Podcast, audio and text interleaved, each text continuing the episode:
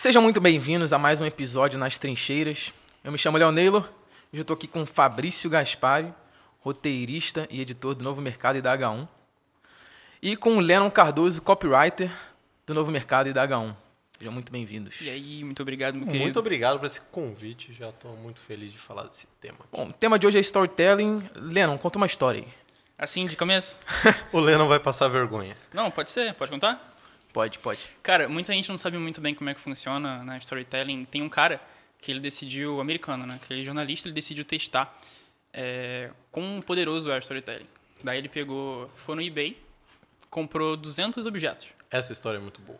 Todos eles custando em torno de um dólar, mais ou menos. Depois ele chamou 200 escritores para poder escrever um- uma história sobre cada objeto. Depois, quando ele voltou no eBay para vender aqueles objetos lá com a história, ele conseguiu vender todos eles por 8 mil dólares.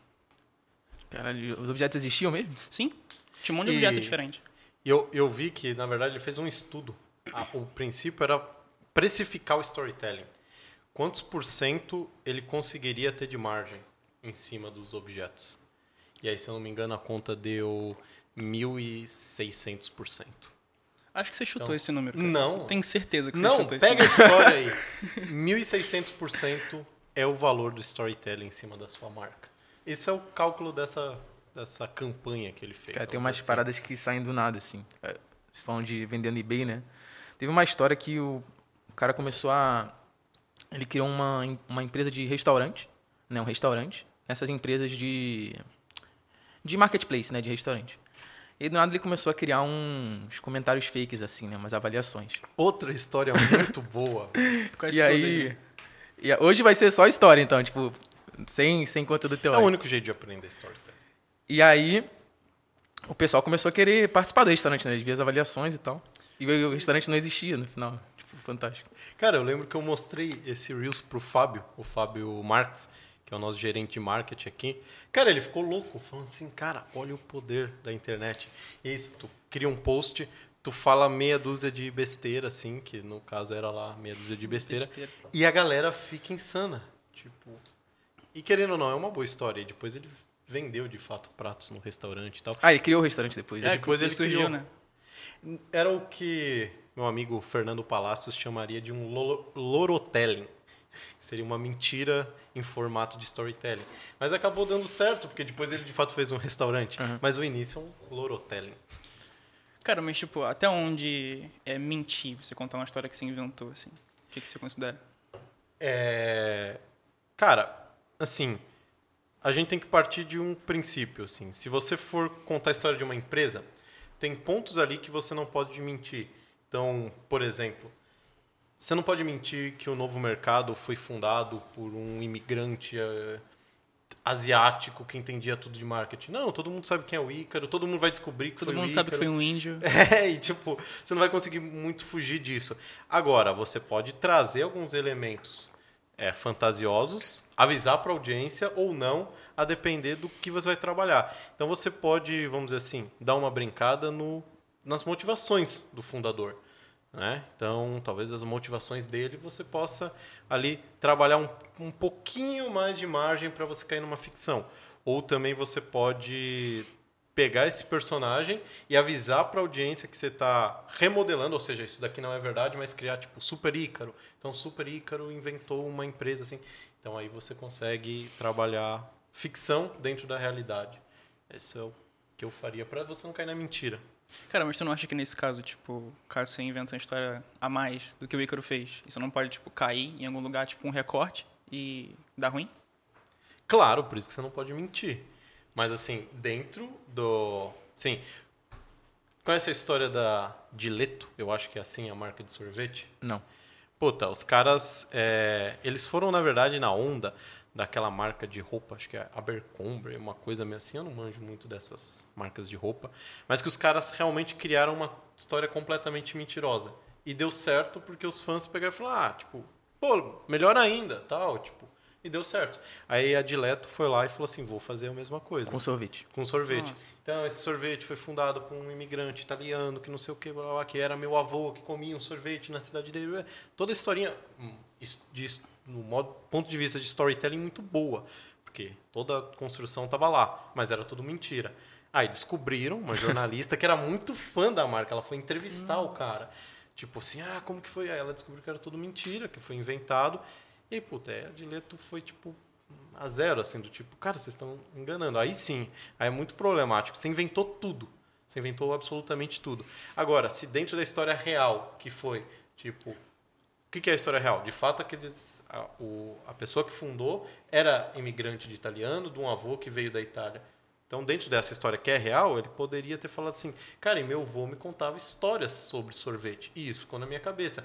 Aí você nunca vai saber se é verdade ou não. Então, isso passa, porque, puta, como você vai saber se o avô do cara contava histórias de sorvete? Agora, você falar que ele fazia sorvete na cidade dele, é descobriram que na cidade dele nem existia sorvete. então, porra, tipo, é muito lorotelling. Você falou aí de que o pessoal da, da sorveteria, né, eles aplicaram todo uhum. o formato de, de storytelling estava é, correto, né, o formato. Sim. Existe um formato mesmo, tipo um padrão, uma técnica, ou é algo muito mais de feeling, né? Tem uma pessoa tem um dom de criar histórias. Cara, não tem feeling ou e nem do tipo assim pessoas predestinadas a isso. O Lennon que, pô, tá aí também o dia inteiro. Cara, eu jurava que você ia falar o Lennon aí que não sabia nada e aprendeu tudo comigo. Então, o Lennon que tá aí e não sabe nada de Esse moleque aqui, ó. É, um ótimo, é um ótimo exemplo do que não fazer. Tô brincando. Mas o Lennon que, pô, tá ali o dia inteiro trabalhando com escrita, com criação, é, pode até trazer isso pra gente que é... Cara, não tem meio que essa de dom, sim. É, é claro que criatividade coisas que você meio já teve previamente, às vezes pela sua vida, assim, pela sua história de vida, pode te ajudar, pode facilitar, né? Mas não quer dizer que seja fundamental. E aí, só para falar brevemente aí dessa construção, é, se você aprender os formatos, se você aprender as técnicas, cara, tu vai superar isso. E aí depois a gente pode entrar nessas técnicas. Cara, porque na real, desde sempre a gente passou conhecimento por histórias. A gente sentava na lareira, contava uma história sobre uma coisa que aconteceu. Uhum. Pode ser, tipo, desde, ah, fui naquele mato ali e encontrei um, um, bicho perigoso. Até uma história de alguém que fez alguma coisa pela tribo, por exemplo, entendeu?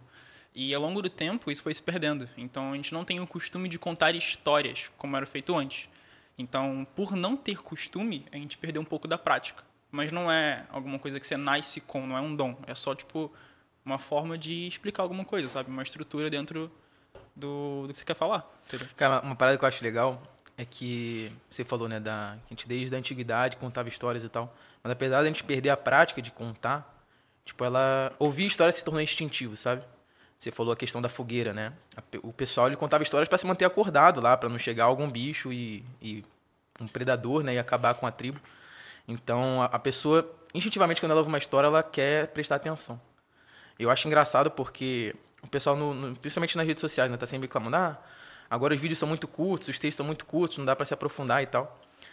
Mas quais são, na minha opinião, né, quais são as duas coisas que as pessoas ficam horas fazendo, tipo, sem sem parar, sabe? E tipo, assistindo Netflix, que é o storytelling assim no, no ápice, e jogando videogame, que também tem história, sabe? Então, eu acho que é isso. Você usar essa, essa técnica, né, essa, essa habilidade de contar histórias para chamar a atenção das pessoas, é algo muito importante. Vocês que pô, tocam no vídeo e tocam no, no, na escrita, né, devem saber muito disso. Mas qual que é. Ah, tu ia falar. Não, é que tu eu falou um negócio bem legal, que é essa coisa do. A, a história começou. O storytelling começou lá atrás, com o homem primitivo e tal. Pô, a gente contava histórias para se manter vivo. Porque às vezes você descobriu uma técnica nova de como matar um bisão, sei lá eu, e tu conta pro teu amigo, porque isso. É, não tinha papel, né? Não tinha papel. Cara, eu aprendi a fazer é fogo. Assim, como é que eu vou te contar como é que faz, entendeu? Storytelling nasceu ali, né? E, ou seja, todo mundo conta história. E, olha, já misturei o inglês aqui. Histórias. Todo mundo conta histórias, né? E daí que veio o storytelling. Então todo mundo tem essa habilidade. É, em relação a, ao trabalho de vocês, assim, né? Um acaba contando histórias com escrita e outro com vídeo. Qual você sente assim que é a diferença, sabe? Você poder usar os artifícios do vídeo e tudo que inclui isso para contar histórias, o que, que é benéfico, o que, que te traz dificuldade e as diferenças entre uma, uma história de escrita, né? Uhum. Eu diria que a escrita ela não tem limite. Então, um copywriter ou um autor de romance ele pode ir para onde ele quiser. Ele não tem nenhum limite. O limite é o papel mesmo. Agora, quando você é um roteirista, quando você é um editor, um montador, é, você tem um limite que é ou o orçamento. Então, o roteirista às vezes não vai poder escrever uma história que a cena de ação se passa num heli- helicóptero. A gente não tem dinheiro para contratar um helicóptero. Ainda. Ainda. e aí, Jonas, queremos um helicóptero. Mas o montador, que também trabalha com vídeo, também trabalha com storytelling, principalmente o telling do storytelling, é, ele também está limitado. Ele está limitado com aquele material que chegou para ele. Então, não tem muito o que fazer. Se o material são esse conjunto de 15 cenas, você não tem muito para onde correr. Então, é aquilo que você vai fazer. E já o escritor, ele, pô, ele tem todo o, o, o limite é o limite de caracteres. Esse é o limite do escritor. Mas acho que. é, não sei se eu vou estar falando besteira, né? Mas a minha impressão é que, por você estar limitado, você tem que ter um esforço criativo muito maior. Sim. Puta, tem uma história muito boa disso. Já viu a, aquela cena do Deadpool? Eu não assisti, mas eu sei que a história é muito boa. Não, nem- eu não perco tempo com esses filmes, mas. é, Vou te contar uma história de um filme que eu não assisti. esse tá aí o grande truque pra entender de cinema. Você não precisa ter assistido todos os filmes. Só as melhores cenas. São as melhores partes, né? E mas essa cena ela é muito boa. É uma cena de matança do Deadpool num navio. Já assistiram? Já, Sim. já. É, tem o bastidor dessa cena. Era pra ele entrar lá armado, não sei o que e tal, e matar todo mundo atirando e tal. Chegou no dia, ou sei lá, não deve ter sido no dia, mas na pré-produção ali, falou assim: cara, não tem como fazer porque acabou o orçamento.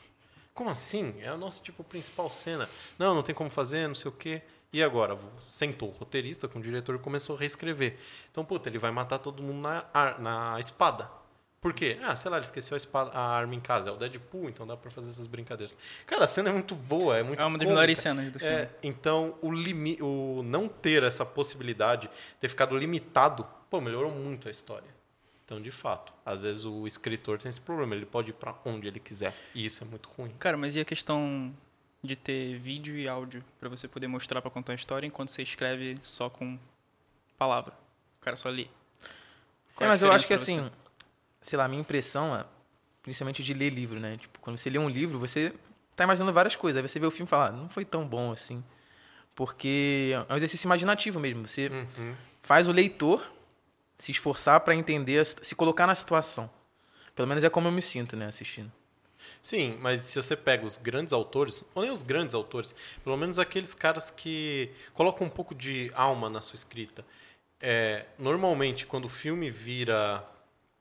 É, quando o livro Quando vira, vira filme, cara, você consegue rever todas aquelas cenas, se eles não mudarem, mudarem, não mudaram muito, ela é completamente igual você viu no livro.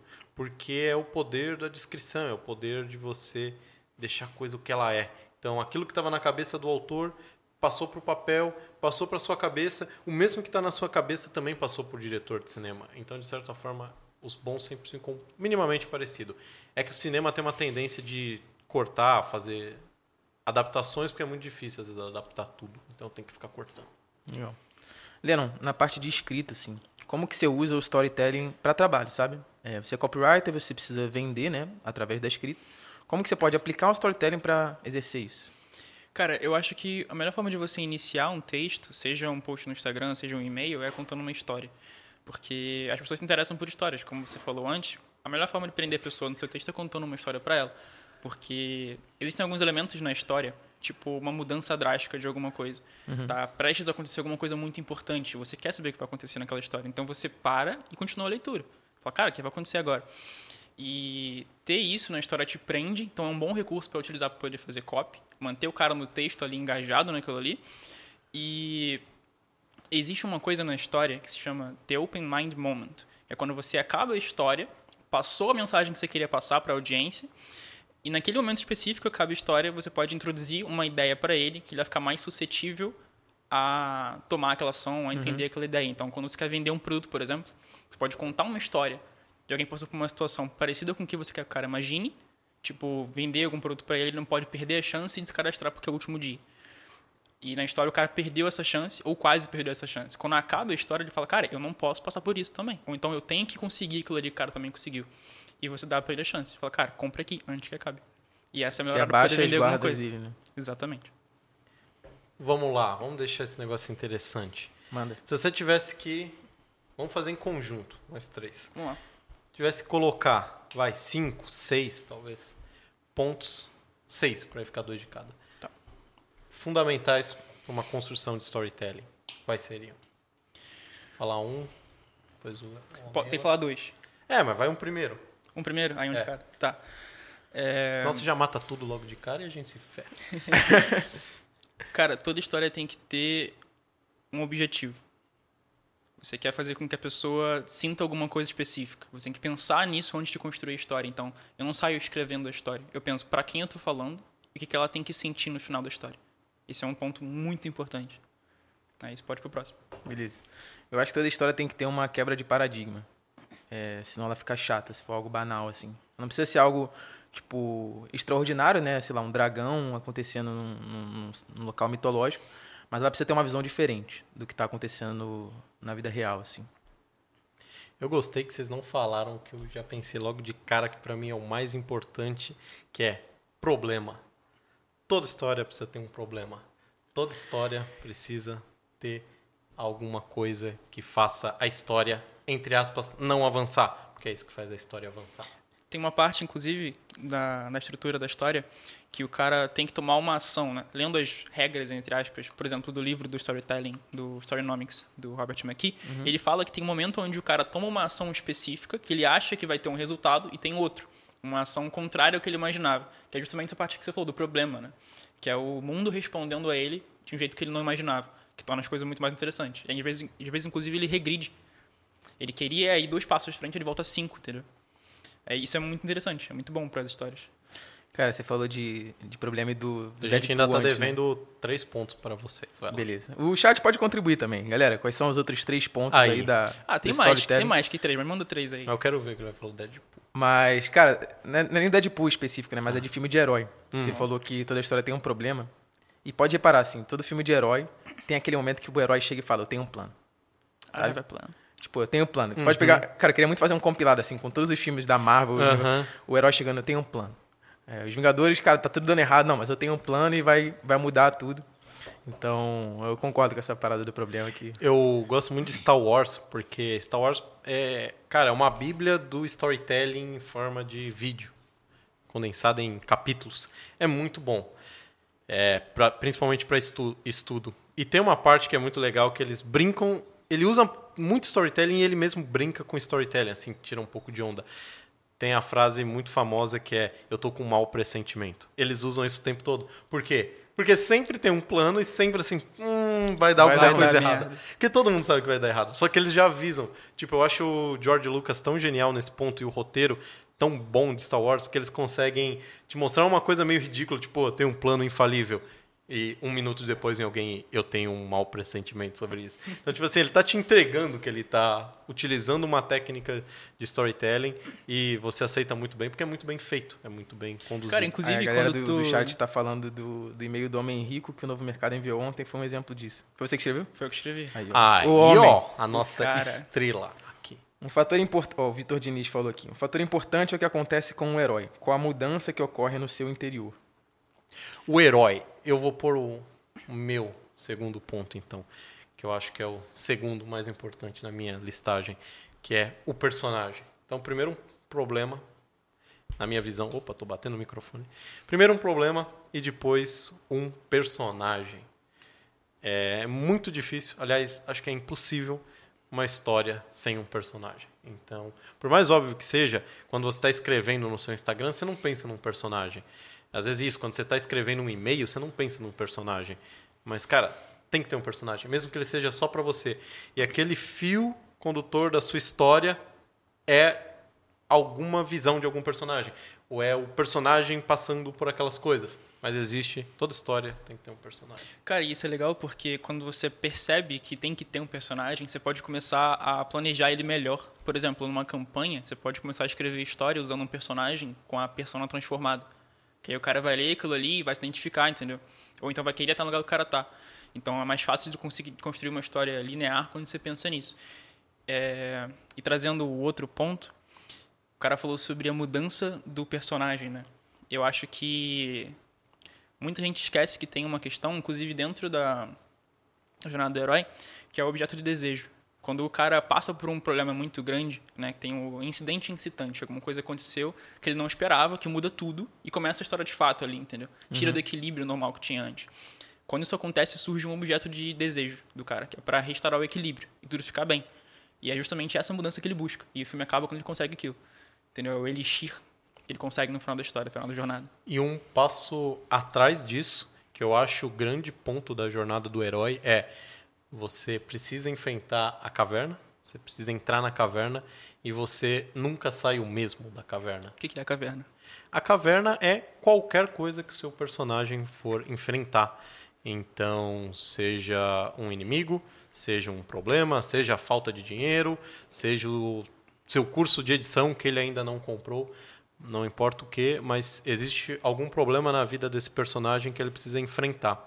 E quando ele entra no problema, ou seja, quando ele entra na caverna, ele nunca sai o mesmo da caverna. Em Star Wars, novamente, que é um ótimo ponto para a gente referenciar, quando Luke entra para enfrentar os seus medos na caverna no planeta do Yoda, ele não sai o mesmo. Ele já saiu um Jedi quase formado. Faltava ainda um teste, o próprio Yoda diz. Por quê? Porque ele não sai o mesmo. Após você enfrentar os seus medos, você não sai, você não sai igual, não tem como. Isso é assim na vida real mesmo, mas é, quando você vê na ficção fica muito claro. E qual é o próximo ponto, Neila? Não, eu vou sair dessa brincadeira aí que Falta só um, cara. Qual foi? Pô, faltou um o- só. os storytellers. Não, um próximo ponto, então. Eu acho que tem que ter um desfecho. Tipo, toda história tem que ter um desfecho. Senão. É, vai acabar ficando pra sempre. Chutaria esse. O Alfred Hitchcock falava que se você mostra uma bomba, uma hora ela tem que explodir. Então é um pouco isso. Se você tem alguma missão para fazer, uma hora você tem que chegar nessa missão, porque senão a sua história vai ficar um saco e a audiência vai te É, odiar. cena obrigatória, né? Tipo, luta do vilão contra o, contra o principal, tá ligado? Tem que acontecer. É, fica enjoativo, né? Uhum. Eu acho que é isso muito que acontece com as séries hoje em dia. Tipo, o pessoal quer continuar produzindo, produzindo e acaba perdendo aquela atração. Aí vira Grey's Anatomy, fica tipo um monte de temporada gigante, não acaba nunca.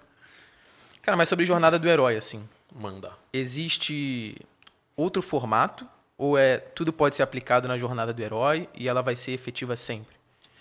Cara, a jornada do herói, ela é menos um algo que você tem que ficar se preocupando assim, algo que tem que estar o tempo todo na sua cabeça, e ela é muito mais algo do tipo assim, que você entende que ela é o processo natural de se contar histórias. É, então, ela tem que deixar de ser um modelo, uma tabela, tipo, caramba, eu vou seguir aqui a tabelinha, e ela tem que ser muito mais algo que você põe na sua cabeça que é assim que as histórias são contadas. E dentro do modelinho da história da jornada do herói, você encontra diversos modelos que estão ali. Então, é como se a jornada do herói não fosse única de um ponto de vista, porque tudo está ali dentro. Todos os métodos de contar história estão ali dentro, mas ao mesmo tempo também é, não é algo que você precisa seguir. Então, nem toda história precisa ter os 12 passos. Às vezes você só precisa de três. Ah, mas eu não quero pôr nenhum. Putz, não tem como. Não tem como. Você vai precisar usar ela, mesmo que você não queira, mesmo que você não estudou, porque é assim que as histórias são contadas. Então também não tem como você brigar com ela. Tipo, ah, não, vou, vou inventar Você é roda. né? Não tem como, não tem como. Literalmente não tem como. O trabalho do Campbell nesse estudo foi fundamental. É assim que as histórias são contadas. E você vai usar alguns passos daqueles, mesmo que você não saiba. E quando você tem 15 segundos pra contar uma história num comercial de TV? Cara, provavelmente você vai pegar 15 segundos. 15 segundos. Provavelmente você vai pegar, que seria um ou dois passos lá, e falar eles em 7 segundos cada um. Então, que seja, você vai apresentar um problema e você vai trazer a solução. Dois passos da jornada do herói. Então, Consegue seja- re- resumir assim, a jornada do herói pro pessoal que não conhece nada? Cara, a jornada do herói é a etapa mítica que todo o personagem da ficção, principalmente todo personagem da mitologia viveu. Então vai de Jesus Cristo a Buda, vai de é, Ra até é, qualquer entidade, tipo é, Gilgamesh. Exato, qualquer entidade. E o Joseph Campbell, quando ele percebeu isso, ele começou a fazer esse estudo onde ele media como que todas as civilizações contavam suas histórias. E ele viu que todas seguiam uma regra, que era a jornada do herói. Só que nem todas usavam todos os pontos, né? Então ele foi observando que as 12 seria o completo, a melhor versão da história, né? Mas tem civilização que era mais primitiva, em questão de linguagem, tudo, nem, nem usava tudo. Mas o mito por trás era o mesmo, né? E por isso que é a jornada do herói, a jornada do salvador. E quais são as 12? Cara, as duas eu não sei de cabeça, até porque eu falei, esqueça a tabelinha, você bota lá, você precisa. Esqueçam, porque eu também esqueci, eu não utilizo. Você bota lá Jornada do Herói e você vê a tabelinha. É muito fácil, eu não preciso ter tudo decorado. Eu sei as principais. Então, o Mundo Comum é a primeira. É, a Volta com Elixir é a última. O Né? que, que é o mundo comum e a volta com ele Pô, o Mundo Comum é onde você apresenta a sua história. Então, Onde tudo começa, né? onde tudo começa. Né? E, e é aí que tá, não tem como fugir. Claro, numa história de 15 segundos você tem como fugir disso. Mas se você for contar uma história de um dia que você foi viajar, pronto, você já pôs o mundo comum. Mesmo numa história de 15 segundos. De 15 segundos. Ei, eu estava aqui no Jalapão. Eu, fico sempre vendo uns reels do Jalapão. A galera adora esse lugar. Estava aqui no Jalapão, pronto, aquele é o mundo comum daquela história. Então, tudo parte dali. Então você sempre vai apresentar a história desse jeito. Oi, estamos aqui no novo mercado para fazer um podcast. Mundo comum, novo mercado, mercado digital. né? Em uma frase as pessoas já pegaram a primeira parte da jornada É, existe um equilíbrio ali, né? Que por mais que tenha uma mudança, tipo, acontece uma coisa, acontece outra, era drástico, sempre volta ao normal, não foge tanto, né? Que é justamente o que acontece quando você tem o incidente excitante, que é quando troca tudo. Tipo, do nada alguma coisa muito boa ou muito ruim acontece. Aí tira o equilíbrio. Que é justamente onde começa o mundo comum e depois vem essa questão desse dessa quebra de padrão. né? Quando tu percebeu que tu precisava de storytelling para trabalhar? Cara, quando eu apresentei um e-mail pro Fábio, ele falou, cara, tá muito ruim isso. eu falei, droga, Putz, isso tem que virar um corte. precisa virar, que seria interessante. Explica aí, como que foi daí? Cara, é porque... Aí você começou a estudar dali, você não conhecia nada antes? Cara, na real, eu comecei a estudar copy com o Ícaro, direto, com o Novo Mercado. E ele sempre disse que era importante storytelling, só que eu nunca dei bola pra isso. Falei, ah, depois eu Baboseiro. aprendo esse negócio aí. Quando eu tiver, tipo, muito bom em todo o restante, eu aprendo um pouquinho de storytelling e eu utilizo. Só Você foi pelo caminho pior que podia. É, eu fui pelo pior caminho possível. Aí eu aprendi técnica, eu aprendi a escrever um pouco melhor. E ao longo do tempo eu precisei escrever um pouco mais de história, porque é o que funciona melhor, cara. Eu comecei a estudar, inclusive, na própria formação em copy, e tinha um módulo inteiro de storytelling. E eu gostei muito. Falei, cara, esse negócio é muito bom. Eu li o livro também do Storynomics, e, cara, se tu utiliza aquilo ali, funciona, tipo, 10 vezes melhor do que você usava normalmente, sabe? Não, eu vejo também que é um pouco do, de como a marca se comunica, sabe? O novo mercado não é tipo aqueles gatilhos, o, sei lá, estatística e tudo mais, é muito mais por histórias, né? Exatamente. Então como é que você vai se comunicar pela marca de histórias sem contar histórias? quando eu cheguei, comecei a ver algumas coisas que o Simonsen e o Fábio escreviam. Eu falei, nossa, eu tô muito longe disso aqui, eu preciso melhorar bastante. Aí eu comecei a tentar fazer como eles faziam, escrever como eles escreviam também. Muito mais pro Simonsen, inclusive, na época. Eu queria fazer é, H1 que nem ele fazia, sabe? Usar. Pô, a anúncios. imitação é um ponto fundamental para quem quer aprender. Cara, você começa copiando, mas não de fato copiando tudo. Você copia o Uhum. estilo, a estrutura que ele utiliza, e depois você se adequa, se adequa aquilo ali, entendeu? Você pega a estrutura que funciona e melhora ela. Ou então você faz Não, um parecido. pouco do que o Campbell fez, né? Tipo, ele pegou a estrutura das histórias e viu qual que é o formato. E a partir disso você pode justamente. construir. Cara, a melhor coisa para escrever uma cópia é você pegar um formato daquilo que funciona. Você quer escrever um e-mail muito bom? Procura os e-mails que mais venderam e pega a estrutura deles. Qual H1 ele utilizou? Naquela hora ali, ele começou com um H1 forte, depois um texto um pouco maior. Depois foi para um outro tipo de H1, foi mais centralizado, por exemplo, no texto. Com uma outra cor, copia aquela cor, copia aquele estilo. Só muda a palavra, muda o texto. Mas você pode seguir a estrutura, entendeu? Sabe Funciona. uma vez que eu precisei escrever uma copy pro Ícaro? E eu não sou copy. E... Por quê? Por que você precisou escrever? Porque a gente não tinha o Lennon. Caralho. Foi quando isso? Foi quando? Bem, pô, há dois anos, quer dizer, um pouco menos de dois anos. Eu entrei aqui há dois anos, então deve ter sido há um ano e oito meses, sei lá. Você escreveu o quê? O Ícaro precisava gravar um, um trailer e, e ele não tinha tempo de escrever nada, ele só ia chegar e gravar. E aí, tipo, eu queria montar o trailer, eu falei, tá, então eu preciso escrever? É. Eu falei, tá, droga, eu não sou copy. tipo, eu entendi roteiro, mas daí escrever copy pro Ícaro, caramba. Aí que eu fiz, eu falei, velho, eu preciso dar um jeito, tipo, de fazer no mínimo com que ele não rasgue a folha e saia da sala, assim. Aí eu pensei, vou pegar várias copies dele, analisar e pensar frases. Aí comecei a fazer. Aí depois fui no próprio curso, nas aulas do curso que ele deu, era pro curso de. Cara. TPD2? Não, era acho que o formação básica. Não, era antes do formação básica, algum, talvez o próprio novo mercado que a gente estava lançando, mas peguei algum o vídeo que ele gravou, que acho que era o vídeo de vendas, uma coisa assim, e comecei também a pensar frases. Aí juntei meio o estilo dele de, de fazer e, o, e as, as principais frases. Joguei tudo numa estruturazinha de bullet points. Por sorte, ele gosta muito disso. Ele adora bullet points. É, eu não sabia. Eu gosto muito, absurdamente muito. Então deu sorte. Aí ele leu, tipo, claro que ele mudou, porque ele sempre muda os escritos que qualquer um entrega para ele. Mas, pô, eu vi que ele seguiu exatamente o que eu tinha feito. E na verdade não fui eu que fiz, eu só peguei o dele. Né? Ele seguiu certinho que tu escreveu? É, ele mudou todas as frases, mas Ah. a mesma estrutura lógica que tava lá. E, tipo, pô, é muito isso. Eu só copiei dele, né? Se eu ficasse todo, toda semana escrevendo um desse, talvez eu já teria virado um baita copywriter. Como eu não não tô interessado em virar copywriter e sim focar em roteiro, narrativa, outras coisas, eu não fui muito para essa linha. Cara, o primeiro vídeo de vendas que eu escrevi aqui pro Novo Mercado, eu tinha dois dias para escrever. Eu peguei um vídeo de vendas antigo que eu pedi pro Santana me enviar que mais funcionou. E De eu... que, de que produto? Cara, eu não lembro qual era o produto, acho que era mente blindado, alguma coisa assim. Aí eu peguei e comecei a analisar, tipo, aqui ele tá apresentando contexto, aqui ele dá um problema, aqui ele resolve, aqui ele fala do novo mercado. E eu comecei a, tipo, ver os vídeos mais 10 vezes, anotando cada uma das coisas que ele falava, como transição, de um lado pro outro. E eu segui a mesma estrutura para escrever outro vídeo de vendas, que foi pro SES, eu acho, se não me engano. Como chama Emprego dos Sonhos. E deu muito bom, cara. Tipo, troquei uma coisa ou outra com o Fábio depois no ajuste ali, e, pô, funcionou muito bem. Nesse processo de análise, assim, qual que vocês acham que é. Como vocês analisariam o Ícaro? Tipo, por que, que ele dá tão certo? Por que, que os stories dele são envolventes? E por que, que ele é considerado um bom storyteller? Marketing de permissão. Uma boa, uma boa definição. Eu colocaria uma coisa que esbarra muito aí, que é a personalidade. O Ícaro é um ótimo contador de histórias. É. E isso muda muito sim o seu jogo. Se você virar um bom contador de histórias, isso muda muito o seu jogo. Mas vai chegar um momento que só contar histórias, pô, quando a gente vai para Hollywood, só contar histórias não faz diferença. Todo mundo Todo mundo conta- sabe também. Todo mundo. Se está em Hollywood, todo mundo conta muito bem histórias.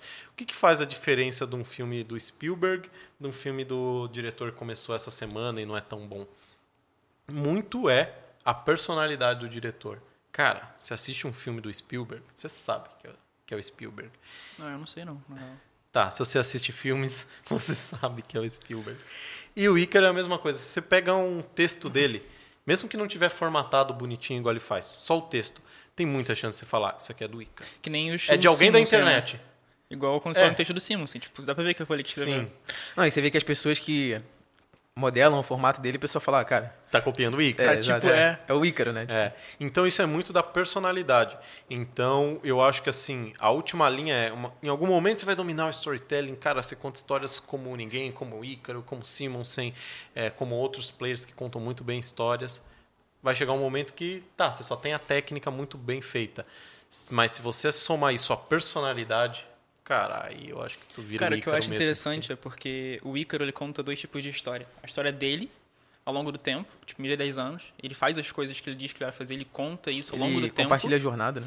Ele compartilha a jornada dele e ele conta história de um momento específico. Ele não conta só de tipo, ah, cinco anos atrás. Ele fala, cara, hoje eu fui no jiu-jitsu, eu olhei pro lado, eu vi o Jonathan, eu vi o Lennon, eu vi sei lá quem. Cara, dois princípios de storytelling muito claros, que é o tempo, tipo, a audiência saber o tempo que está se passando.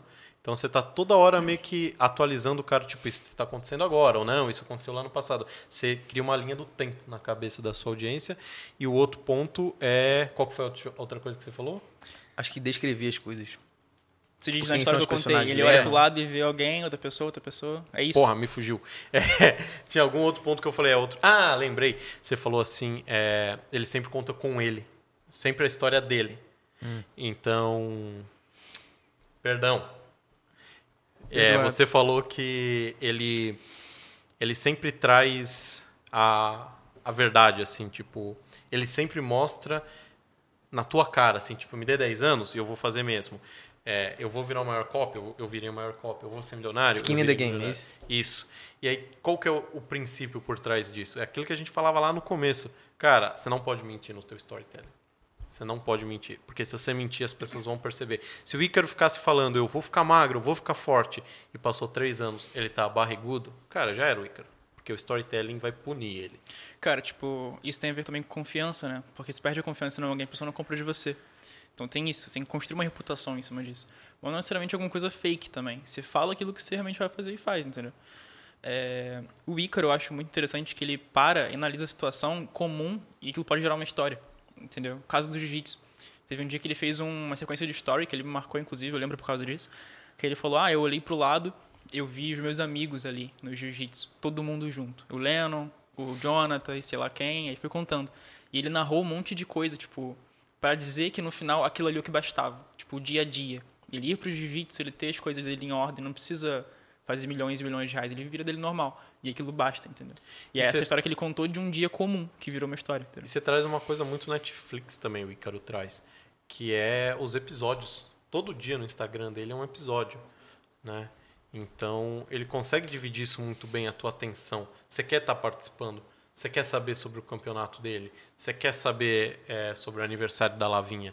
Só que não é só isso. Então, tem isso e tem os assuntos do dia a dia mesmo da caixinha. A galera mandou umas perguntas aqui. O Bliner falou que o Fabrício é um gato. Saudades, Bliner, o cara mais gente boa que já pisou nessa empresa. Vitor Diniz. Quais as histórias favoritas dos três presentes na mesa? Dentre filmes, livros, músicas e outras coisas. Entre filmes, livros, músicas e outras coisas. Cara, filme, eu vou falar o meu filme preferido. Puta, ninguém vai ver, mas eu vou falar mesmo assim. No tempo das, no tempo das diligências, John Ford. Pra mim, é a maior obra de todos os tempos. É um filme de 1939 e onde realmente você consegue sentir a, a história acontecendo enquanto você assiste. Mas é um filme preto e branco, um filme meio chato. Então, ninguém vai ver. Então ninguém vai ver. Então, se você quiser um filme um pouco mais moderno e que ainda assim seja muito bom, ah, vamos pensar um filme moderno bom. Gato de botas. Cara, assisti Gato de Botas e não é tão legal, só Não na gostou, parte de cara? animação. Também parte não vi, não. de história é bem pobre. Ah, cara, um filme muito bom de storytelling que me veio na cabeça agora é Prenda-me se for capaz. É um filme acho que de Puta, muito bom. É, E é baseado em história real, né? e é baseado em história real, acho que é 1997, uma coisa eu acho que assim, pô, é moderno já, gente. Então dá pra assistir.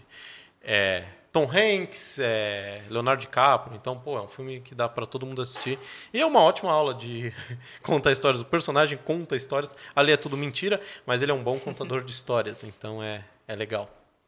Cara, eu acho que eu não tenho um filme preferido, assim, tipo... Eu gosto de vários filmes ao mesmo tempo e eu não tenho um, ah, esse aqui é o meu preferido. Ah, vai ficar em cima do muro. Só que tem um, tem um que eu vou falar, tem um que eu vou falar que eu Totalmente gosto, que eu achei legal, que eu vi tem pouco tempo. É aquele...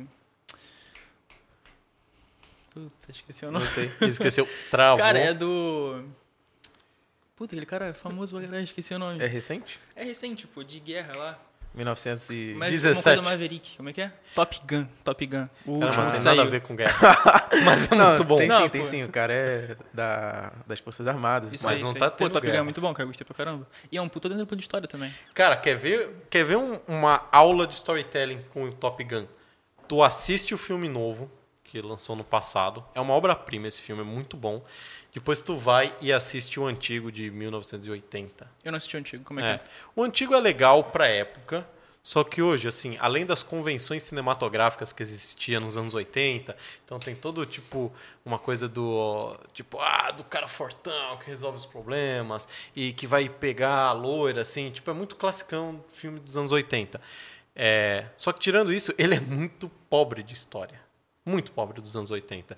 Então, se você assistir o novo e comparar com o antigo, cara, se você não entender nada de storytelling, eu sei que você vai. Se você assistir os dois, você vai sair entendendo alguma coisa. Só do tipo assim, do exemplo do que não fazer, do exemplo do que fazer. O que, que ele não fez que o outro fez? Cara, o outro, ele não tem uma história, ele não tem uma progressão. Isso que a gente falou agora do Ícaro, a linha do tempo, o passo a passo. No antigo, é realmente um filme porque eles sabiam que as pessoas iam assistir. Era o quê? Avião, tava em moda esse negócio de avião, não sei o quê, coisas grandes no cinema. Então a galera ia ver. É, tinha praia, tinha tipo uma mulher bonita, tinha o bonitão, que era o. Esqueci o nome do ator. Também esqueci o nome dele. É, enfim. Mas, tipo. Tom Cruise. Tom Cruise. Então, assim, era um filme de estereótipos, não era um filme de história, né? E ele fez muito sucesso na época porque estereótipos vendiam e era muito bom nos anos 80. E porque tinha um Tom Cruise. Na época ele não era tudo isso, sabia? Nos anos 80. Inclusive esse filme é parte do do Foi, foi que fez ele dele. ter É, destaque? foi. Legal. Foi esse filme é o divisor de carreira dele. Só que aí você passa o tempo, isso não, não vende mais em 2021. Então, pô, o que, que você tem que fazer? Você tem que colocar outros elementos. História vende hoje. Muito. Sempre vendeu, mas hoje é fundamental. Então, o que, que o cara faz? Então, existe ainda o rapaz bombado, tal, na praia? Existe. Mas ele tá lá por um motivo. Existe toda a disputa militar, não sei o que? Existe, mas existe também uma história por trás, não é só a disputa. Existe as hierarquias de poder, as pessoas disputando, a velocidade, aquela coisa da rebeldia que tinha lá nos anos 80, existe. Mas hoje ela não é a rebeldia pela rebeldia, tem um porquê atrás. Então, pô, quando você percebe que o filme antigo tinha fatos e não explicava nada, e hoje todos esses fatos têm o porquê, você fala, pô, isso aqui é uma aula de roteiro. Então você acha que eles seguiram mais a estrutura do storytelling do que antes? Totalmente, totalmente. E eu acho que é isso que fez a diferença pro filme. Cara, o Bruno Copini falou no chat ali, Clube da Luta. Cara, Pô, tá Clube muito da bom. Luta. Todo mundo que escreve ama o autor. Ou Você leu o livro? Não li o livro, eu só vi o filme. Eu li. Não, o pessoal gosta muito do livro porque ele fala numa linguagem simples, né? Tipo, parece que é um amigo seu falando Hum. e não. E foge um pouco do que muita gente tenta seguir, que é um- uma escrita rebuscada e, E é mais surpreendente também, né? Ele explica melhor as histórias lá dentro. Tipo, no filme existe uma limitação ali, tipo, por ser um filme, sabe? No livro ele não tem essa limitação, que nem se falou antes. Então, por exemplo, tem uma cena no, no livro que ele conta que ele furou a bochecha. Ele tem um buraco na bochecha gigante. E no filme não tem isso. É muito mais realista, assim, no livro, entendeu? O Clube da Luta é muito bom. Eu gosto muito daquele filme Amnésia. Putz, muito bom. Como é esse filme? Eu não lembro. Acho que eu assisti. Cara, é porque eu não, não quero dar muito spoiler também, mas é um filme que ele conta de trás pra frente. É um cara que ele, ele perde a memória todo dia, então ele não sabe o que aconteceu no dia anterior. E ele. O, o- como é que é o nome do, do diretor? O- Pico. Christopher Nolan. Como se fosse a primeira vez, né? Tô ligado. E aí, é, todo dia, ele, o, o diretor, ele faz como que você estivesse com amnésia também. Então ele conta a história de trás pra frente. Então você vê como é que o que está acontecendo de mais recente e vai voltando. é, cada vez que ele perde a memória, volta um dia atrás. Aí você vai entendendo o que, que aconteceu para fazer ele chegar lá. Então eu gosto dessa metalinguagem, sabe? Dele, mos- dele mostrar que você que está tendo amnésia junto com o personagem. E aí é um ótimo exemplo da divisão do story do telling. Né? Storytelling é a junção de dois termos, né? se você for ver história e estrutura. Qual que é o grande lance de amnésia? Não está na história. Que a história é muito comum, muito bobinha até. É, é um cara que não tem a memória e aconteceu um monte de coisas na vida dele, que ele foi o causador. É, não vou dar spoiler, enfim, parei aqui, mas é bobinha a história. Agora, o que é o grande lance do filme é como o cara conta, é a narrativa do filme. É aí que está a diferença. O Nolan pegou e falou assim: eu vou contar essa história, eu vou dividir em dois essa história. Metade eu vou te contar na ordem cronológica e metade eu vou te contar de trás para frente. A parte de trás para frente, você vai acompanhar o personagem. Então você vai ver o que ele está vivendo agora. A parte é, cronológica, você vai pegar tipo o passado dele. Só que o grande lance é, você assiste um pouco que está acontecendo agora, um pouco passado, um pouco, um pouco passado. E uma hora essas coisas se encontram. Então no final do filme tudo se encontra. Então ficou meio confuso, mas assistam o filme que vai ficar mais claro. É perfeito esse final. É que nem o filme Feito Borboleta, né? Que ele conta a história dele como criança, com várias coisas acontecendo, tipo, que não tem explicação. Aí quando ele cresce, mostra que na real ele tava voltando no tempo, pra quando ele era criança e mudando as coisas. Então tinha aqueles blackouts da criança, que ela não lembrava o que acontecia, porque ele tinha voltado no tempo. Então depois que explica isso no filme. Não sei se vocês lembram disso. Sim, sim. É, é, é parecido, mas é porque o. Mas é bem melhor do do Nolan. Efeito borboleta é bom também, mas esse em específico é muito bom. Eu acho que muito por conta dessa. dessa virada de chave, assim, cara. O cara tem amnésia, eu tô. Não sei o que que vai acontecer depois. No chat aí, Natália. Natália Almeida. Gosto muito do filme Amnésia. Como é esse filme? Não lembro. Pô. Ah, o pessoal tá come- comentando outros filmes aqui. 1917, 1984, Revolução dos Bichos, né? Do George Orwell. É, o que não falta é história boa pra... Hoje, na sua pergunta que você leu, tinha também falava de música. É, pô, hoje eu postei uma música nos stories só por causa do podcast de hoje, que é Marvin, dos Titãs. Cara, é muito boa essa música porque é uma aula de storytelling Por quê? também. Como assim? Porque é literalmente a história do cara. E a música até é meio bobinha, hey Marvin, não sei o que e tal. Mas é muito legal porque você acompanha a história da vida dele. Então, pô, a música é bem rápida. ter como é que é a história? É, putz, eu não vou contar. Assi- Ouve a música. Não, não vou ouvir a música. Ah, cara. então você vai perder Tipo mais uma aula. Não, a música tem uns três minutos. Mas é. O cara tem um perrengue e a música vai te entregando esse perrengue. Só que, putz, de um jeito muito bom. E aí você. Cada vez que tem o refrão e volta pra letra, o personagem tá diferente. E cada vez ele tá numa roupagem diferente e muito boa. Então, dá pra ter muito storytelling em música também. Aí o pessoal tá perguntando se é faroeste caboclo também. Não, é curtinha, é Titãs, é. Vitor Diniz, o Marvel é um cara meio loser que precisa tomar jeito na vida. Caraca, que ótima Cara, mais alguém que definição. ouviu a música além de você. É. Foi esse tipo de música que só tu conhecia, tá ligado? Pô, Titãs todo mundo conhece, não é possível. Eu conheço, conheço. Pô, a galera só ouve TikTok agora. TikTok, tem storytelling na, nos vídeos? Putz, tem muito, tem muito TikTok no storytelling, olha só. Como assim? Porque contar a história de maneira rápida, a galera acha que assim, ah, o só dá pra ter storytelling num filme, num livro. Preciso de 300 páginas ou de uma hora e meia pra fazer a minha história. Não. Se você tem o- os pontos, os bullet points, se você tem aquilo que você sabe que você precisa ter pra contar uma boa história, é, se você tem esse princípio, colocar isso em um minuto e meio, fica muito mais fácil do que se você não tem nada. Porque você tem que ficar falando um monte de coisa e, pô, você nunca vai fazer. Quando você parte da estrutura, né? Você parte da estrutura, você adiantou o caminho. Você sabe que você precisa ter isso, isso, isso. E quando você tem contato maior com a estrutura, você já sabe até que partes da estrutura você precisa ou não. Então, pô, não preciso todo stories apresentar o personagem, porque as pessoas já me conhecem. Agora, eu posso todo stories colocar uma dificuldade. E aí isso se torna atrativo para minha audiência. Então, você parte do princípio e usa ele no micro, que é o stories, é um Qual foi a última história que você contou?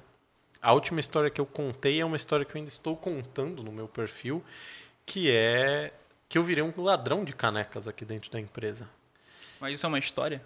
Isso é uma história porque Então como é que é a história? Como eu, que eu comecei contando que eu roubava as canecas das pessoas Hum. e as pessoas começaram a ficar bravas. Logo temos um problema aí, né? Então, mundo comum, um novo mercado. Dentro do escritório do novo mercado. A história se passa aqui. Eu sou o personagem e eu roubo canecas. Putz, eu bem tava procurando a minha. Putz, eu também roubei a caneca do Naylor, não acredito. E eu roubo canecas e as pessoas estão ficando bravas. Então eu preciso fazer algo, tomar uma ação, por causa do problema que eu tive. Aí eu comprei canecas. Comprei canecas e mostrei as canequinhas no Stories. E aí todo dia, eu, todo dia não, quando tem assunto disso, eu vou lá e brinco com esse tema. Ó, mais uma vez, hoje a Isa falou que eu também roubei a caneca dela. Então eu trouxe esse exemplo né, de caramba, mais uma caneca roubada. Então é, você pega a estrutura do storytelling e você coloca ali em, pô, um minuto que é falar isso. Mas toda história tem que ter um desfecho, não tem? E a sua, das canecas? Sempre tem um desfecho, mas você Desfecho é a abre... gente sentar o Fabrício na porrada pra ele parar de roubar a caneca da galera. Mas você, você faz o desfecho assim. Qual foi o primeiro desfecho? Comprei canecas. Isso não é um desfecho, É, isso é uma mudança. não. Eu, Sim. Não, eu fechei a história, não tinha mais história. Então acabou a Comprei história. canecas, eu resolvi o problema. Seria como se fosse o episódio 1. Aí eu fui pro episódio 2. Eu fui chamado a atenção que, pô, você também roubou minha caneca, você também roubou a minha caneca. Então eu fiz um pedido de desculpas. Puta, galera, estou roubando a caneca de vocês, mas parou, ó, eu comprei a caneca. Então veio mais um episódio. Depois veio hoje mais um da Isa. Então, é isso. Só que, pô, caneca é bobinho, só que você pode fazer isso com o seu produto. Então, pô, eu vendo um curso de emagrecimento. E a minha vizinha, sei lá, você conta a história da tua vizinha que não acreditava no seu produto e ficava fazendo troça na, toda vez que ela te via no saguão do prédio. Aí, uma semana depois, pô, olha a mensagem que minha vizinha me mandou. Aí tá lá assim, cara, tô realmente aqui vendo o seu site e até parece que o seu programa é bom. Mais um pedaço da história. Pô, a vizinha comprou o curso. Aí um mês depois, olha o resultado da minha vizinha. Então, isso é storytelling, só que no story. Como você contaria a história de alguém que quer vender um produto de IA? De IA, tá? Aí, É. pro Blinder aí, ó. Pro Bliner. Então já vai. Primeiro ponto, o personagem vai ser o Bliner. E o mundo comum dele é ele se mudou e aí agora se tornou o grande foco do trabalho dele, já que ele não tem os seus parceiros de trabalho como ele se mudou. Então esse é o cenário que ele está acontecendo a história. O personagem é o Bliner. E ele tá no chat. E eu sei que ele está no chat. E a primeira dificuldade dele vai ser: as pessoas não entendem nada de A. E ele entende muito. Então, esse vai ser o primeiro. Então ele tem um conhecimento que ninguém tem. Ele tem um conhecimento que ninguém tem. O que ele tem? Ele tem a arma secreta. Outro passo da jornada do herói. Que é? Puta, eu não sei É secreto. falar os passos um por um, mas é um dos passos, deve ser o quarto, sei lá. É, ele tem a arma secreta. Ele Com montou um arma programa secreta? disruptivo que ninguém pode descobrir, porque senão vão prender ele. Com a arma secreta, olha só. Com a arma secreta, ele começa agora a fazer posts todo dia falando um pouco do uso dessa arma secreta. Que é o quê? O conhecimento em AI. Então, o conhecimento em AI, ele pode te dar vantagem nisso, nisso, nisso. Aí tem que perguntar para o especialista o que é. Mas vai te dar vantagem nisso, nisso, nisso. Vai te dar diferencial nisso, nisso, nisso. Ah, falaram que tal coisa da, é, da AI é ruim. Sei lá, usa plágio, não sei o quê. Aí ele pode usar isso para fazer um novo problema. Então, assim, vejo quantos ataques aí. Sabe por que eles atacam aí? É porque eles não têm o conhecimento do que é aí, para onde isso vai, e não sei o quê. Então, todo dia ele conta uma historinha do uso daí. E aí depois ele faz a venda do produto dele quando o personagem dele estiver passando por todos os estágios. E aí no final, a transformação é o próprio produto dele. Aí, de nada aí pela consultoria grátis. Aí, Blinder, tá devendo. Se alguém tiver algum outro nicho aí, algum outro produto, Cara, manda as- aí que a gente cria e assim, aqui ao aqui vivo. tá muito resumido e ao vivo, tipo, é, é até meio burro, assim, fazer dessa maneira, porque é um processo que exige tempo e tempo mesmo de pensar, parar, analisar, voltar, ler de novo, né? Mas, cara, o princípio é um pouco esse, assim. Cara, lê a pergunta do Iago aí. Iago. É... Para fechar, então. Que vocês recomendassem, né? Quem vocês acham que são os maiores contadores de história da internet? E como nós, pode... como nós podemos nos inspirar neles? Não precisa ser da internet, né? Pode ser da vida, assim. Quem Do você iria mercado. recomendar é, para alguém que se interessa por storytelling para modelar ou para estudar a respeito dessa pessoa? Tá. Cara, da internet, putz, é bem difícil, assim, porque é, tem muita gente boa e muita gente que também é muito boa, mas nem é do storytelling.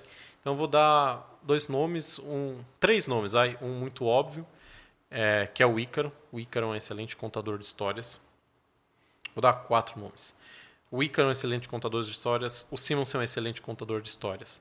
É, o Leandro Ladeira é um ótimo contador de histórias. É, e tem o professor Fernando Palácios. Ele acaba não focando tanto nisso, ele faz mais umas experimentações no Instagram dele. É, mas ele é um cara muito bom, foi o nosso professor na, no curso de copy aqui. Cara, no Instagram eu diria isso. Agora, partindo para uma outra linha, que é mais a minha linha. É cinema. Cara, assiste os filmes do Steven Spielberg. Ele, ele lançou um filme agora, por exemplo, está no cinema. É, pega os filmes do Martin Scorsese, pega os filmes do Quentin Tarantino. São todos aulas de roteiro e aulas de como contar histórias. É, por mais que você ache impossível colocar adaptar o que está no cinema para o Instagram, e a primeiro momento parece mesmo, mas se você fizer começar a observar e ver que eles seguem só pontos, eles seguem é, etapas. Assim que você conhecer as etapas, fica mais fácil de você adaptar isso para você também. Fazer isso meio que eu fiz brincando aqui com o Bliner, de ah, como ele contaria a história daí, é, você consegue fazer para você e com muito mais tempo, anotando, revendo, que é assim que se faz storytelling. Cara, eu concordo com os nomes que você falou, eu não tenho tanta Caraca, em cima do muro assim. de novo. Pô, cara, Caramba, ele veio pro podcast. É. Não, eu vou contar um cara que é muito bom também contar a história, que eu Tá. quero que vocês sigam e acompanhem por aí depois, o tal de Lennon Cardoso. Eu tinha certeza que ele Mano, ia falar ele, ele. ele é muito bom, eu acompanho ele sempre, entendeu? Todos os dias, desde que eu nasci. O Vai ser Lennon cancelado. realmente não sai do espelho. Essa é a verdade. Cara, é... eu recomendo que vocês não só acompanhem esses caras que o Fabrício falou, mas analisem as histórias. Tentem pegar um padrão daquilo ali, que nem eu fiz com um vídeo de vendas. Fala, cara, daqui tá falando sobre o início da história, o contexto. A partir daqui mudou por causa disso aqui específico. E pega essas coisas, analisa essas coisas e tenta replicar depois. Faz um teste, faz um post no Instagram, faz um e-mail, escreve pra alguém no WhatsApp, qualquer coisa do tipo. No dia a dia também. E sabe uma coisa que pode ser, ajudar muito? Pega uma galera que é menor que esses caras, então do tipo assim, pega, por exemplo, o Ícaro para você estudar, mas você pode pegar, por exemplo, eu, o, o Naylor, o, o Lennon, e pegar e falar assim, o que, que eu melhoraria nisso? Porque é muito difícil melhorar o Ícaro. Porque, puta, ele já tá num nível muito alto, ele faz isso todo dia. Mas aí você não precisa melhorar ele, você precisa copiar a estrutura. Não, não. Sim, isso você faz com o Ícaro. Você copia a estrutura. Mas pega alguém menor, né? um outro expert que você também gosta, é, mas tenta melhorar, porque vai ser mais fácil. Então, estuda o Ícaro copiando e pega, por exemplo, os meus stories, vai lá e fala assim: o que, que o Fabrício poderia melhorar, o que, que o Lennon poderia melhorar. que é Inclusive- muito mais fácil corrigir o nosso do que o do Ícaro, que faz isso todo dia, entendeu? Muito bom. Inclusive, se Do quiser Ladeira. pegar algum cliente novo, pega a história de alguém no Instagram e refaz ela e apresenta pro cara. Cara, olha só, eu sou copy e eu aprendi storytelling depois lá que assisti o Novo Mercado e eu vi que você pode melhorar nisso, nisso e nisso. Esse e-mail que você fez aqui pode melhorar assim. Esse post no Instagram não tá bom por causa disso, disso e disso. Adiciona isso aqui e usa como case. Monta um documento e envia pro cara, olha só, você pode melhorar por causa disso aqui. É, mas chega na sutileza também, não, vai É, chegar também na. não vai aqui fazer tá assim, ruim. tá ligado? Tipo, cara, tá muito ruim, melhora esse negócio, pelo amor de Deus.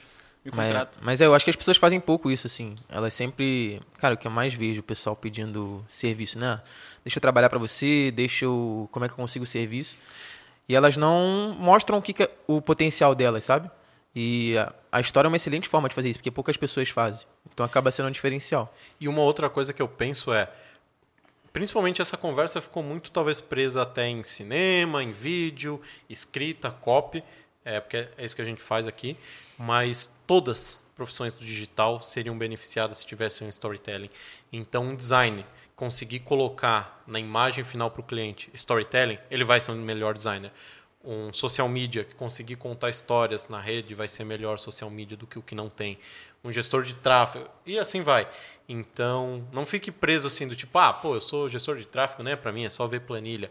Cara, quanto de anúncio você pode melhorar se você entender de storytelling, né? Ah, tem um livro chamado Storytelling com Dados, Olha aí. que é muito bom, assim. Eu não li esse, deve ser bom. Eu odeio dados, mas Como é que é esse bom. livro aí? Então ele mostra como você pode. Primeiro que ele mostra como que você pode mentir com qualquer dado. Esse é o lado negativo, assim, ele chama atenção para isso, né? E é o que muita gente faz também. Mas ele mostra como você pode tornar um dado, que aparentemente é algo chato, interessante e contar uma história a partir disso. Né? E a partir disso você tomar uma ação. Então, sei lá, a gente descobriu que as conversões estão abaixo do esperado. Beleza, mas tem um porquê. Por que, que aquilo está acontecendo, sabe? E qual o desfecho dessa história? A gente vai, vai parar por aí ou a gente pode melhorar? Então, a partir desse dado, algo, algo tem que acontecer. E aí ele no livro explica como que você pode apresentar isso de uma forma interessante, para que os tomadores de decisão possam tomar a decisão de fato. Né? Um ponto muito legal de storytelling é tipo transformar uma palestra de dados em storytelling. né? Então você tem lá só os gráficos. A empresa faturou X, saiu de X para Y, É, de funcionários de X para tal. Agora, se você contasse uma história sobre isso, ficaria muito mais legal a sua palestra. Então não seria o novo mercado saiu de um faturamento de para X. Não, seria assim. Cara, nesse Fala ano igual o tivemos- Cortella agora. Nesse ano a gente teve é, tais e tais desafios e tal. A gente superou isso com. Cara, você já fez o cara. Eu quero ver como que é. E aí no final você dá um número. E com isso tivemos esse resultado.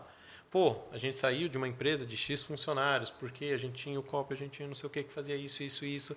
Veio um RH e aconteceu isso. Quando você vê, você contou uma história para dar aquele dado. Inclusive, para quem é da formação em COP, tem uma aula do Robert McKee que ele explica justamente isso, ele dá esse exemplo. O ele pegou melhor um cara, é o ele pegou um cara que estava dando uma apresentação de dados e como ele contou uma história, quer dizer, como ele só apresentou os dados e não contou uma história. Depois ele dá o exemplo de como é que você poderia contar a história com aquilo e como aquilo mudaria o resultado final. E, inclusive, você falou sobre contar a história é, sendo o que é profissional. E uma coisa que eu me lembro de ter visto era um cara que ele era designer, não lembro quem foi que fez, que apresentou um Aonde? modelo. No, no Instagram? Cara, eu não lembro onde foi que eu vi. Eu Hum. sei que eu vi em algum lugar. E apresentou um modelo lá de, de design, ele criou uma visual. E ele não só entregou o conteúdo, ele falou, cara, isso aqui funciona por causa disso aqui. Eu fiz um estudo de pesquisa da audiência e é um cara que tem é, essa idade, isso aqui passou por essa história, isso aqui representa dentro da, da visual. É, audácia, sei lá o que, comunica com a marca. Então ele contou uma história em relação à audiência e à marca e do porquê ele escolheu aquele da visual para poder apresentar. E aumenta muito mais a chance do cara aceitar aquilo ali no final, dar um ok e não pedir uma alteração depois. Por exemplo, né? Então isso é muito bom. E história é dia a dia, cara. História não é só você fazer um e-mail, vender alguma coisa. Você pode contar uma história por qualquer momento, para alguém. Tá na bada com a mulher que quer pegar ela, você conta uma história, por exemplo. Um exemplo qualquer. É, o Fabrício faz muito isso. O Fabrício é bom nisso, né? Putz, conta uma história imitando Cortella. Alguém Cara. sabe o Instagram desses caras na mesa? Faz o merchan aí, galera. Pô, eu acho que tava na tela, não tava? é, tava só na tela ainda agora, pô. Cara, eu sou um ótimo imitador do Cortella. Mas eu não vou fazer no podcast porque o Naylor me expulsaria. Ia virar um corte. Recomenda a playlist sobre o herói de mil faces. Vocês conhecem? Cara, eu não sei o que é a playlist O Herói de Mil Faces, mas é o livro do Campbell, então deve ser talvez uma playlist explicada do livro. Ah, deve ser o audiobook, de repente. não Pode sei. ser que seja o audiobook. Beleza. Cara, a gente tá chegando próximo ao final aqui do episódio. Eu vou puxar uma pergunta que postaram na comunidade. Aí vocês dão a resposta que Manda aí. vocês acham que deveria ser dada. Luan Cláudio Alves. Ajuda personal trainers a vender todo dia.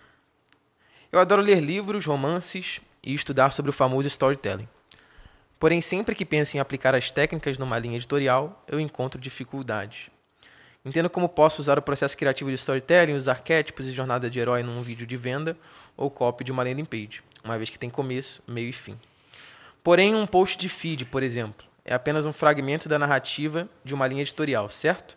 A minha dúvida é sobre como fazer essa fragmentação de forma de cada post isolado faça sentido e simultaneamente seja parte de uma história maior. Como funciona a timeline nesse formato? Cara, eu acho que você pode começar fazendo um post de. que a gente chama de standard post.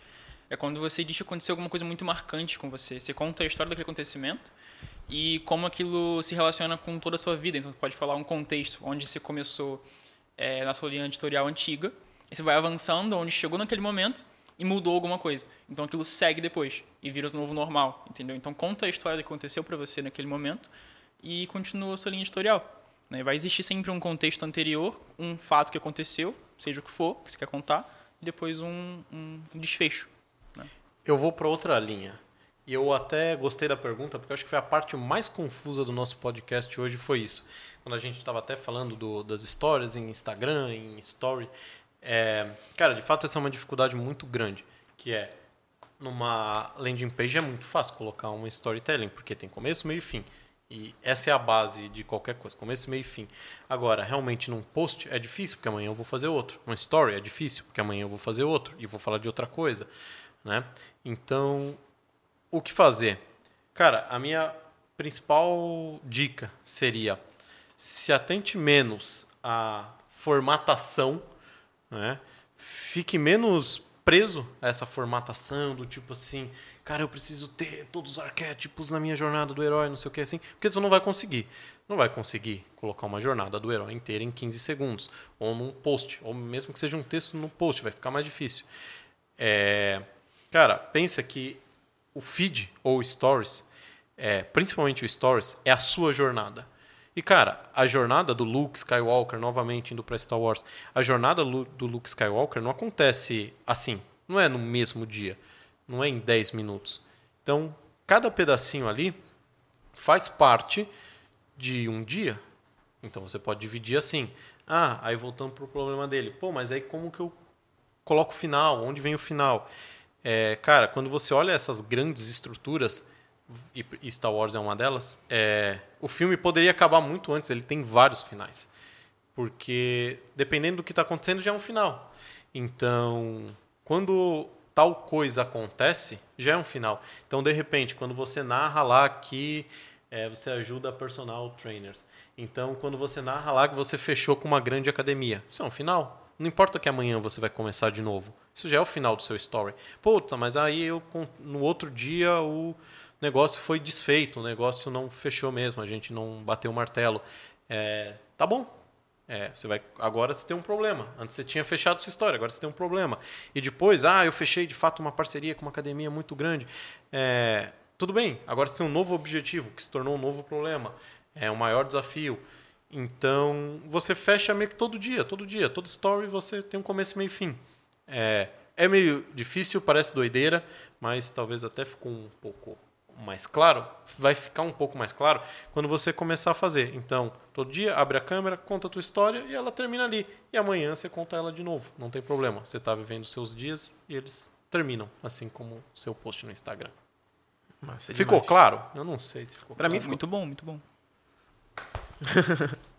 Era o mínimo que eu merecia. Galera, muito obrigado aí pela presença de vocês, Fabrício e Leno. Muito obrigado ao chat.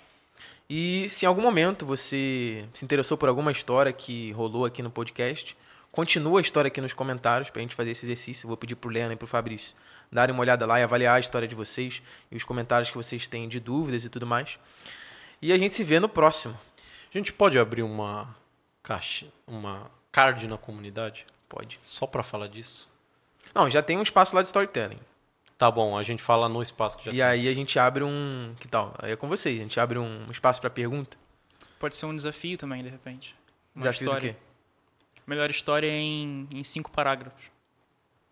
Então, desafio lançado. Melhor história em cinco parágrafos. Desafio lançado, postar aí no, no espaço de storytelling. O que, que você acha que deveria.